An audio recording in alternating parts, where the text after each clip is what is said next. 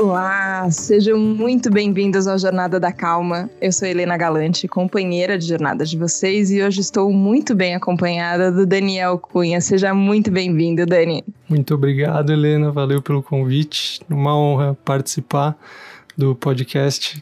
É, já ouvi muitos episódios e estou feliz em participar com você. Vou contar que eu também escuto muitos episódios do podcast com Emergência, que o Daniel participa, é um lindo trabalho. O Daniel é jornalista também, tem um curso que ele dá que eu estou muito curiosa e vou querer saber mais no programa, que é Cultivando Equilíbrio Emocional, mas eu preciso contar para todo mundo que a gente estudou no mesmo colégio. éramos amigos? Não éramos amigos. E hoje, quando eu te escuto, eu falo, não acredita que eu desperdicei tantos anos de Daniel na minha vida, que eu não conversava com ele, e eu contei isso quando eu convidei para participar. Você falou: olha, mas naquela época os meus interesses eram outros, demorou para eu chegar até aqui. E eu queria começar te perguntando justamente é, sobre esse sobre esse caminho lá da adolescência, vai quando a gente poderia ter sido amigo, não foi amigo. É, como foi que seus interesses chegaram até a gente estar tá aqui falando sobre calma, sobre coemergência, sobre contemplação e emoções, tudo que você fala hoje? Como é que você pensa nessa, nessa jornada hoje?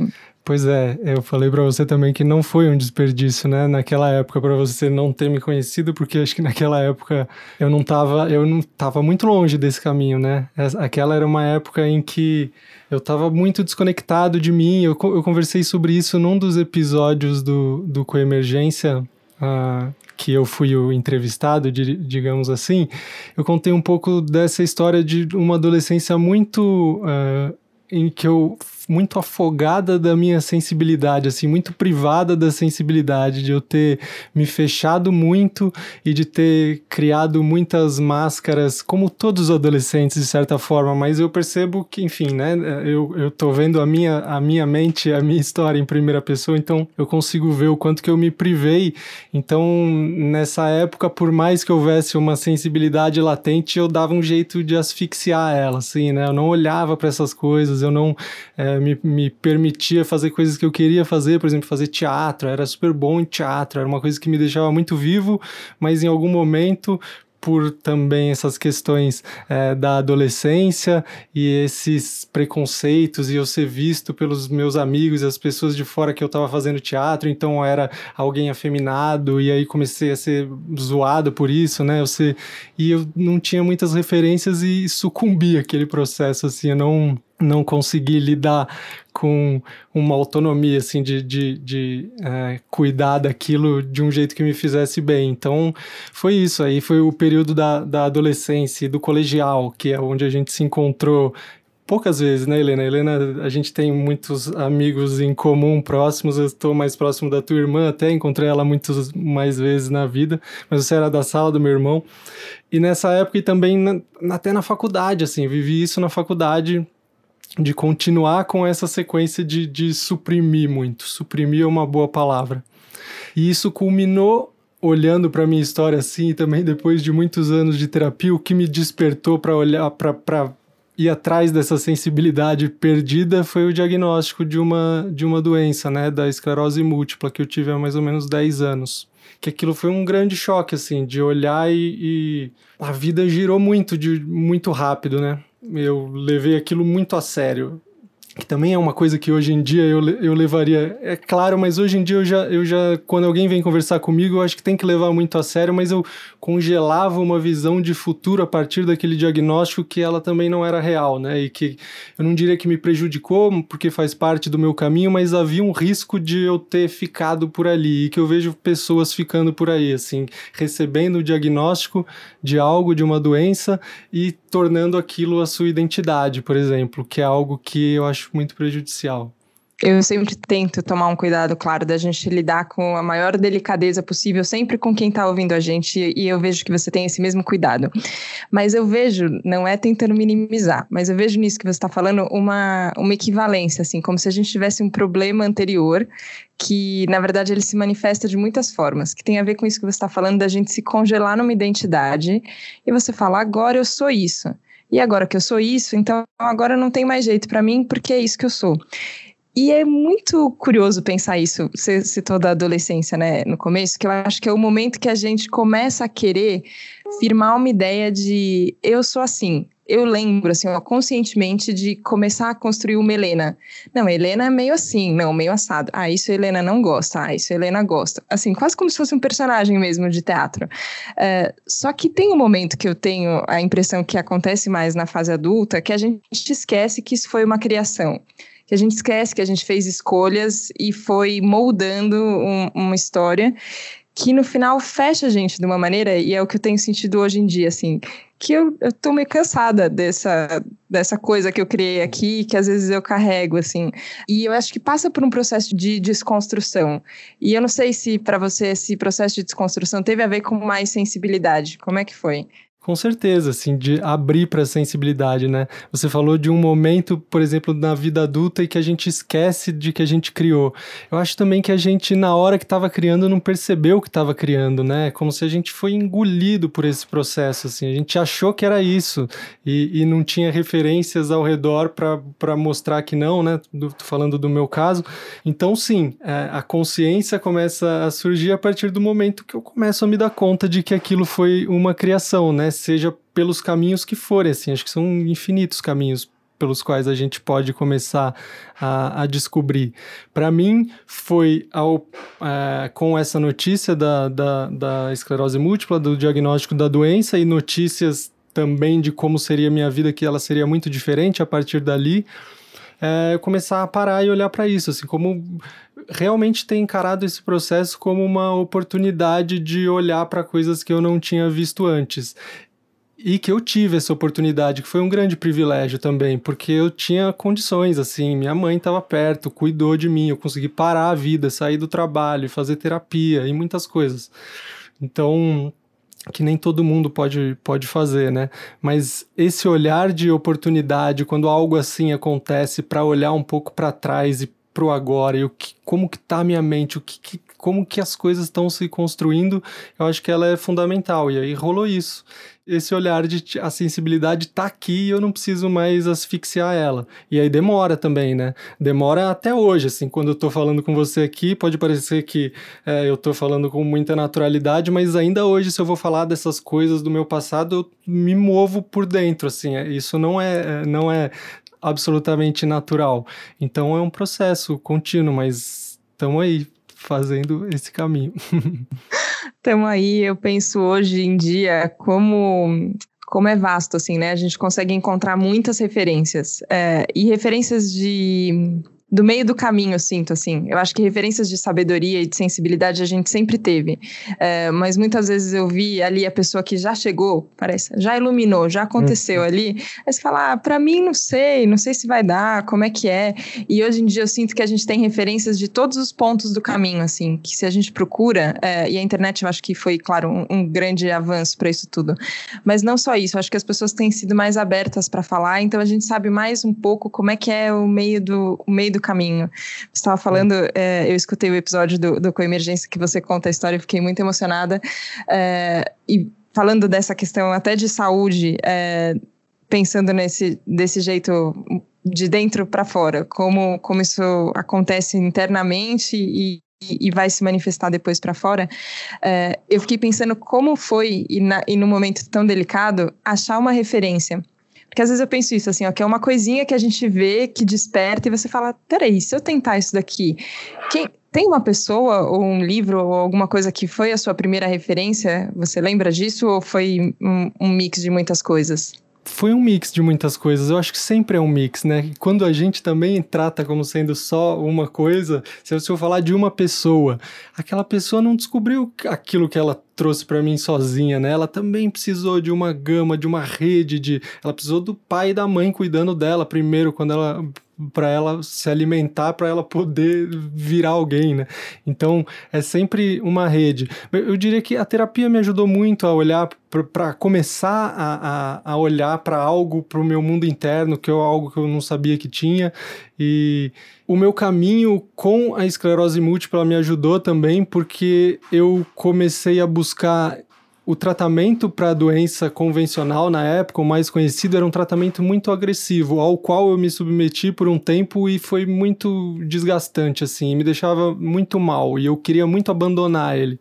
E aí eu descobri é, um outro médico aqui de São Paulo, um neurologista que fazia um tratamento bem alternativo, que está muito em alta até hoje, é muito polêmico, que é um tratamento com altas doses de vitamina D e ele e é um caminho que esse lado da medicina alternativa também eu comecei a entrar por aí, assim, conversar com outros médicos e outros profissionais, como jornalista também aproveitei para entrar por aí, né, para começar a trabalhar com isso.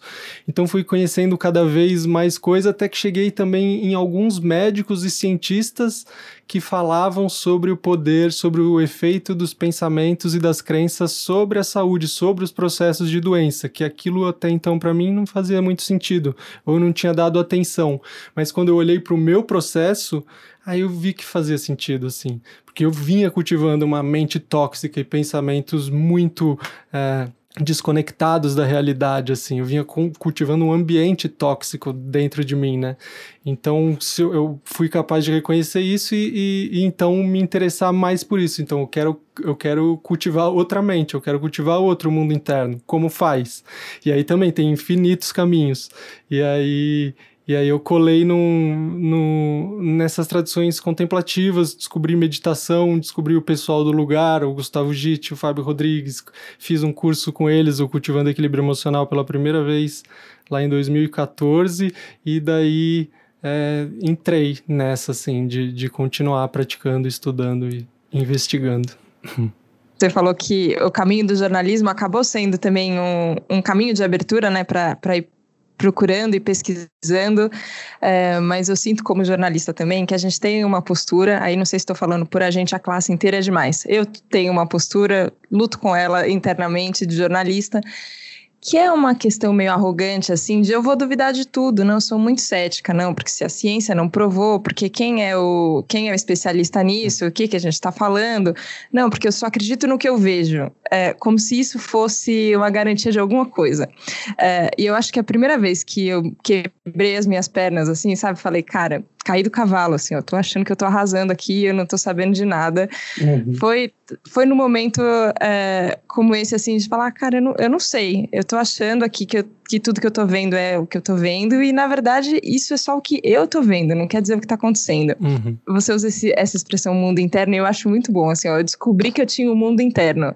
E aí você fala, peraí, então eu tenho um mundo interno, o Daniel tem outro mundo interno, o Rafa que está aqui nos ouvindo tem outro mundo interno, cada um tem seu mundo interno e parece que nada existe. Então, porque tem cada um no seu mundo interno, você fala, nossa, todo mundo é, fechado dentro da sua própria cabeça, e aí você fala, como é que a gente pode se relacionar? É, e eu acho legal, porque a comunicação é um caminho também. O jornalismo que também sugere, às vezes, a gente essa postura de, ah, eu sou o dono da verdade, eu sei, e eu vou contar aqui o que é verdade ou não. A hora que a gente coloca essa perspectiva pessoal, parece que fica tendencioso, vai, porque tem uma perspectiva subjetiva, mas na verdade fica mais objetiva, eu tenho a impressão.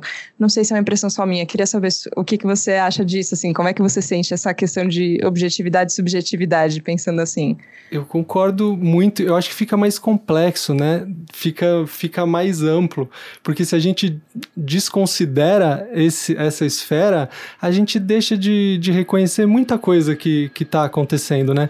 Eu entendo perfeitamente esse ponto que você colocou é, do jornalista arrogante de querer valorizar a sua experiência. Eu diria que eu caí muito nisso nos últimos anos e continuo caindo, provavelmente, mas hoje talvez sabendo um pouco mais que tô caindo e quando percebo é, me afastar, porque é exatamente isso, assim, a gente, a nossa experiência, ela não é, ela não, ela não diz respeito a tudo, ela não é, é a que deve ser considerada como última instância, né? Existe uma intersubjetividade óbvia, assim, a gente está dividindo o mundo, está dividindo espaços, mas a gente reconhecer que a gente está fazendo isso com a nossa mente mediando qualquer que seja a coisa, esse é um, é um canal, né, da gente começar a ganhar mais lucidez. É eu saber que eu tô vendo alguma coisa com a minha mente, eu tô conversando com você com a minha mente, com as minhas referências, com a visão anterior que eu tinha da Helena, com sabendo que a Helena estudou no colégio que eu estudei, tem as amigas e tem, então eu venho, eu trago coisas para essa conversa, né?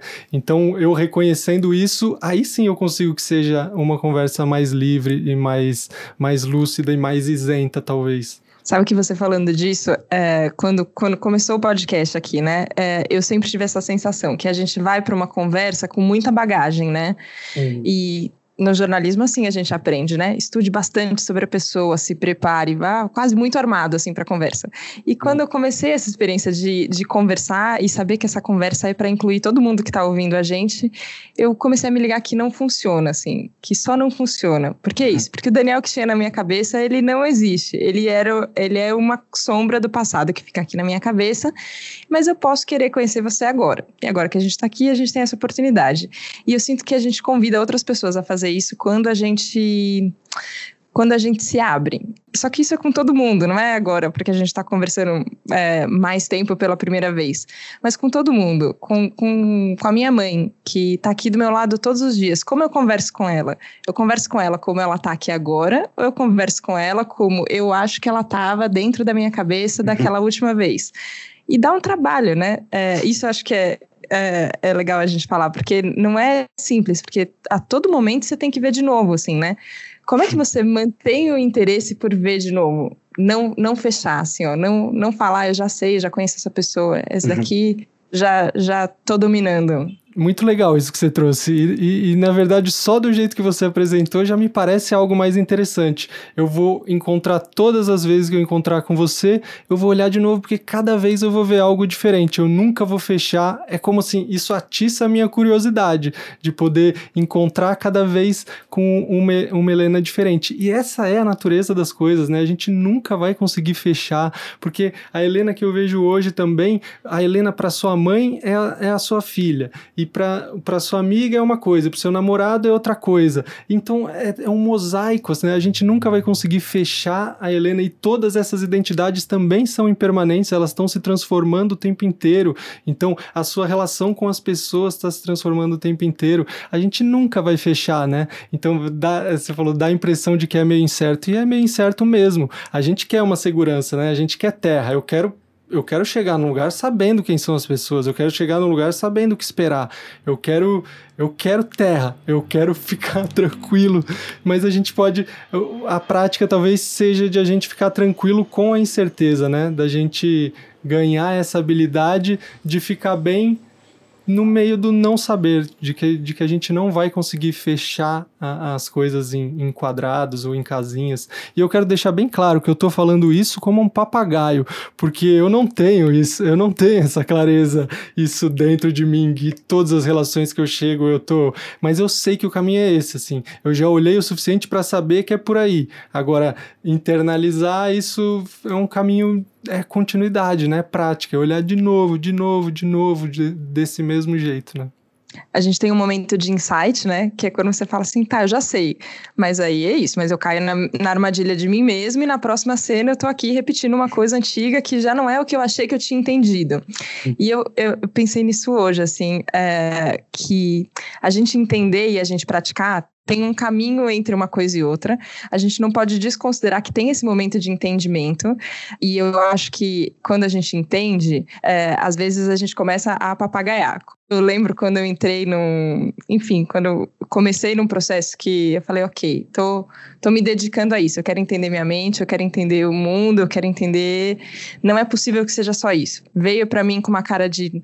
Não, não é possível que tudo acaba, que nenhuma relação é confiável, que as pessoas são, são isso, a gente não sabe uh, o que é o que é de verdade uh, todas as coisas e, e, que a gente veio para pagar boleto, uh, tentar não passar muito mal e com sorte morrer velhinho. Uhum. Assim, não, não, não me descia isso. Quando eu comecei esse caminho de estudo de autoconhecimento, eu fui descobrindo vários insights e comecei a falar muitas coisas que eu não vivia, obviamente. E até aqui um agradecimento a todos os amigos de infância e adolescência, a família que aguentou esse processo durante. não desistiu de mim. Até hoje chegar num ponto que é isso, assim, ah, tem no mínimo uma clareza de, ah, isso eu consigo fazer, isso eu não consigo fazer, isso eu tô vivendo, isso eu não tô vivendo, é, que a gente vai ganhando um pouco mais de consistência. É, você, quando você falou, vou fazer uma pergunta grande, mas tudo bem. Quando você falou do estudo das práticas contemplativas, tem inclusive um vocabulário que não é muito o que a gente costuma usar no, no dia a dia, né?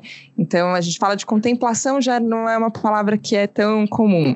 Aí você fala de vacuidade, de impermanência, de coemergência, que até o nome do podcast. Eu fico assim, peraí, não sei se eu entendi direito qual que é o nome do coemergência. Estou aqui, vou continuar, eu acho que vou entender uma hora, não, não uhum. sei. Uhum. É, mas tem esses termos que são diferentes, que eles conduzem a um entendimento que depois pode virar uma prática, mas às vezes também fica um. Será que é isso mesmo? Não? Como é que uhum. você é, lida com essa. Eu não queria chamar de teoria, mas enfim enfim, tem, tem essa linguagem, vai, que eu acho que tem Sim. outras linguagens possíveis, mas você seguiu por esse caminho dessa linguagem. Uhum. Como é uhum. que você tem vontade de traduzir isso para as pessoas também? Como é que é essa tradução para você mesmo? É, eu acho que qualquer mundo que a gente vai entrar, né, qualquer novo universo, se eu me interesso por alguma coisa, se eu me interesso por skate, aí eu começo a querer conhecer quais são as manobras do skate. Eu vou conhecer um monte de manobra diferente com nomes diferentes. Eu vou ter que aprender uma linguagem e, e me apropriar dela para conseguir conversar com, com as pessoas que estão é, participando daquilo também, né? Então, acho que esse é um processo de é, de qualquer, qualquer novo mundo em que a gente entra. E é um processo uh, fascinante, assim, eu acho, para quem se interessou por algo, assim, algo fez meu olho brilhar, e eu ouço uma palavra aqui, outra aqui, e eu quero cada vez mais uh, entrar e participar disso. Então, essas são palavras usadas nesse, no mundo contemplativo esse é um termo que é utilizado muito os contemplativos, de certa forma, no Ocidente, para dar uma quebrada num preconceito inicial que pode surgir se eu for falar os budistas, os taoístas, os indianos e essas tradições é, orientais. Então, é, falar em tradições é um jeito de dar uma quebrada disso, de conseguir entrar com um pouco mais de, é, de, de liberdade sem que é, você esteja sendo cerceado de cara. Então, mas diz respeito a essas tradições e tradições contemplativas no sentido de são tradições que se propuseram a olhar para dentro, para o mundo interno, a contemplar a mente, né? E se fala muito nessa uh, abordagem de investigação em primeira pessoa da mente. Então, investigar a mente em primeira pessoa é isso. Eu estou olhando diretamente para minha mente com introspecção, né? Com meta, a metaconsciência, olhando diretamente, sem intermediários, que é um pouco diferente da abordagem da nossa ciência ocidental. Por exemplo, a ciência que está investigando a mente, o cérebro, as neurociências, elas vão olhar de uma abordagem de terceira pessoa. Eu vou colocar aqui os eletrodos na minha mente, vou fazer uma ressonância magnética funcional, e aí, dependendo do que eu penso, do comportamento, tem alguém de fora olhando, ah, pensou isso, acendeu a luz aqui nessa parte do cérebro, nessa região. E assim, é uma abordagem maravilhosa, que a gente não tinha essa possibilidade até pouco tempo, e diz muita coisa sobre o nosso cérebro, mas não diz tudo. E, e assim como uma abordagem terapêutica também, de eu conversando com você e você olhando para mim, para minha mente e, e tentando apreender é, a maneira como eu entendo o mundo a partir do que eu te digo. Também maravilhoso, só que não é suficiente. Não é suficiente no sentido de contemplar toda a complexidade da mente, né? Então, essa abordagem é, dos contemplativos traz isso. E aí, nos últimos tempos, começou a rolar um diálogo né, entre, é, entre a ciência ocidental e os orientais, e os monges, o, o, é, os professores de meditação que estavam estudando isso, que estavam meditando há muito tempo, com uma intensidade gigantesca.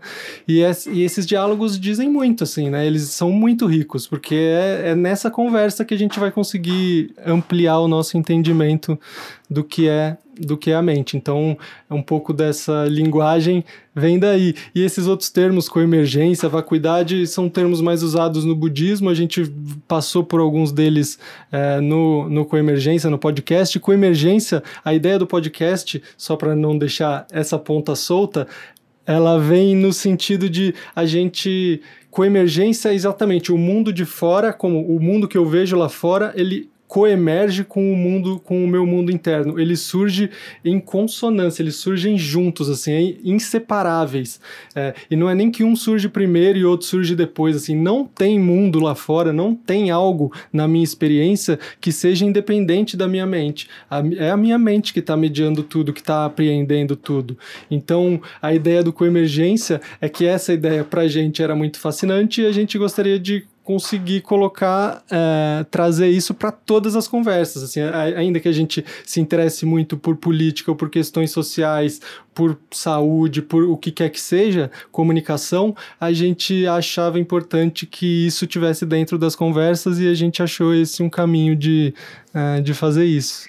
Agora, como é que entra nessa conversa o cultivando o equilíbrio emocional? Porque também é uma linguagem um pouco diferente da, é, dessa linguagem que você estava falando antes, mas eu acho igualmente fascinante. Eu não fiz o curso, mas é, quando conversei com a Isabela e com a Natália, um outro episódio aqui de Jornada da Calma muito legal, elas comentaram também desse programa, é, eu fiquei eu fiquei só abismada que eu nunca tinha pensado tanto sobre as minhas emoções como é como é possível pensar desde que você fez o curso e agora você dá aula do curso. Como é que as emoções entram nessa história? O curso, na verdade, o Cultivando Equilíbrio Emocional, ele nasce exatamente dessa interação da ciência ocidental com a ciência oriental dos contemplativos que a gente está falando, né?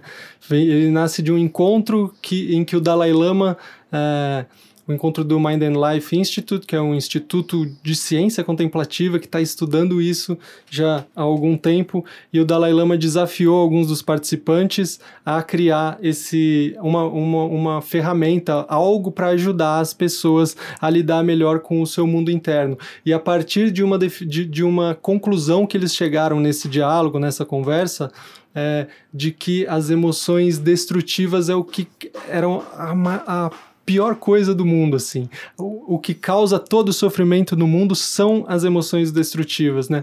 O Mathieu Ricard, que é um biólogo, monge maravilhoso, que já foi citado aqui muitas vezes e, e tem muitos livros que, que valem a pena ser lidos, ele fala, ele fala assim que qualquer Toda guerra que já surgiu no mundo surge de um único pensamento de raiva, de um único alguém precisou ficar com raiva de alguém para daí virar uma possibilidade uma guerra. Então, não teria guerra sem raiva. Então, qualquer tipo de, de sofrimento que a gente vive tem a ver com emoções. Elas surgem da, do nosso mundo interno, surgem é, das nossas aflições mentais, né? Então, essa é a base. A gente deveria trabalhar aí. Não que a gente não deva trabalhar no resto, mas a gente precisa trabalhar aí. É muito importante que a gente faça isso. Esse programa Cultivando Equilíbrio Emocional vem nasce com essa motivação, assim, como que a gente vai ajudar as pessoas a olhar para isso, para a raiva existe é, no sentido de a gente experimenta a raiva. Quanto mais a gente investigar também, a gente vai trazer é, esse questionamento também, se ela existe ou não existe de verdade. Mas a gente experimenta, né? As emoções, elas, tão, elas fazem parte da nossa experiência. E a gente não aprendeu nada sobre isso, né? Durante toda a vida, a gente não foi ensinado, a gente não se... Como cultura, a gente não se apropriou disso e a gente acha que é qualquer coisa, assim. As emoções é qualquer coisa. E, na verdade, é, é isso, não é qualquer coisa. Talvez seja a coisa mais importante que a gente gente tenha para investigar e para cuidar seja isso, de como, como lidar com as nossas emoções para melhorar as nossas relações e para melhorar a nossa experiência no mundo, né? Acho que tem isso. A gente não aprende a lidar com as nossas emoções e a gente deu um jeito de desassociar absolutamente o que a gente sente do que a gente vê no mundo, né? Parece que a raiva que eu tô passando aqui, porque eu tô passando raiva, porque, poxa, vida vizinho, eu precisava fazer reforma na hora que eu tô gravando podcast. Se eu deixar isso daqui aflorar, parece que isso não tem nada a ver com a violência que eu vejo no mundo, com a guerra e que eu não gosto. É, e eu acho que a hora que a gente traz essa consciência que não é dizer assim que tá nas suas costas você sozinho. É claro, estamos todo mundo aqui construindo isso daqui que a gente está compartilhando uhum, juntos. Uhum. Mas será que a gente não pode fazer a gente a nossa parte, né? Será que não dá para eu olhar para minha raiva e falar precisa mesmo? É justificado isso? Será que isso é pelo motivo que eu estou falando que é também? Uhum. É, às vezes eu vejo é, explosões assim de, de emoções que eu falo, cara, e eu, e eu tenho um motivo, né? Eu falo, eu tô assim por causa disso Na hora que você olha um pouco mais é, calmo para a história, você fala: não é possível que tudo isso seja por uma coisinha tão pequenininha. É, e aí eu acho legal, porque a gente começa a dar um caminho Acho que todo mundo tem vontade de mudar o mundo, né? Assim, uma coisa bem juvenil, já que a gente falou bastante de adolescência aqui hoje. É, se a gente traz isso para essa esfera, fica. Alguma coisa a gente pode fazer, né? Alguma coisa eu posso mudar. Nem que seja começando olhando para as minhas emoções. Gostei muito disso. Exatamente. E talvez seja a coisa mais potente que a gente tenha para fazer, né? O Richard Davidson, que é um, um neurocientista, talvez o que o de mais destaque nesse, nos estudos da meditação, ele, ele vai dizer isso, assim, de que a gente, a gente já descobriu pelo caminho das neurociências como essas práticas ou o cultivo do mundo interno, ele tem, é, ele pode ter um impacto positivo sobre as ações lá fora, sobre a maneira como a gente se comporta, como a gente se relaciona, e que a gente realmente precisava fazer isso. Isso é uma questão de um hábito que precisa ser incorporado. Assim, se a gente está escovando os dentes, por exemplo, é, a gente incorporou esse hábito como sociedade. Todo mundo escova os dentes. Isso não é algo que foi geneticamente programado, isso foi algo incorporado, né? Em algum momento a gente falou, isso aqui é importante. E a gente não faz isso, por exemplo, a gente não cultiva a nossa mente, a gente não olha, a gente não percebe os nossos estados mentais e a gente tem as ferramentas para fazer isso. O CB oferece algumas delas, mas existem milhares de programas diferentes ou de maneiras diferentes de aprender. Então, isso é algo que a gente poderia fazer e promover, né? Imagine que os 5 ou 10 minutos que a gente gasta escovando o dente, que a gente gastasse ou investisse olhando e cultivando a nossa mente. A gente poderia realmente uma transformação nascer daí. Nossa, uma grande, grandíssima transformação. Hum. Daniel, estou muito, muito feliz com a nossa conversa. A gente já estourou o tempo aqui muito, mas está tudo bem, porque eu acho que é o tempo de escovar o dente, assim, que a gente em algum momento aprendeu que foi importante escovar o dente, que é importante, e que não adianta escovar uma vez e depois escovar daqui uma semana. É, eu sinto que essa possibilidade de conversar, para mim, é sempre uma renovação de votos, assim, sabe? Vale a pena, vale a pena a gente conversar, se ouvir, aprender um com o outro, se interessar. E olhar para nossa própria mente em primeira pessoa, como você fala. Queria te agradecer muito por, pelo Coemergência, por todo o trabalho que você faz e por compartilhar tudo isso com a gente aqui no Jornada da Calma. Obrigada. Eu que agradeço, Helena. Uma honra participar no meio de tantos convidados maravilhosos que você, que você chama e dizer que seu programa é incrível, adoro sua condução e valeu por esse reencontro. Muito obrigado. Valeu pro Rafa também. Foi no momento certo, no momento que tinha que acontecer. Muito obrigada. Obrigada a você que participou com a gente do Jornada da Calma. Não seria a mesma coisa sem você, a sua presença é muito importante. Obrigada pela companhia. A gente se vê na próxima segunda, no próximo Jornada da Calma. Um beijo. Tchau, tchau.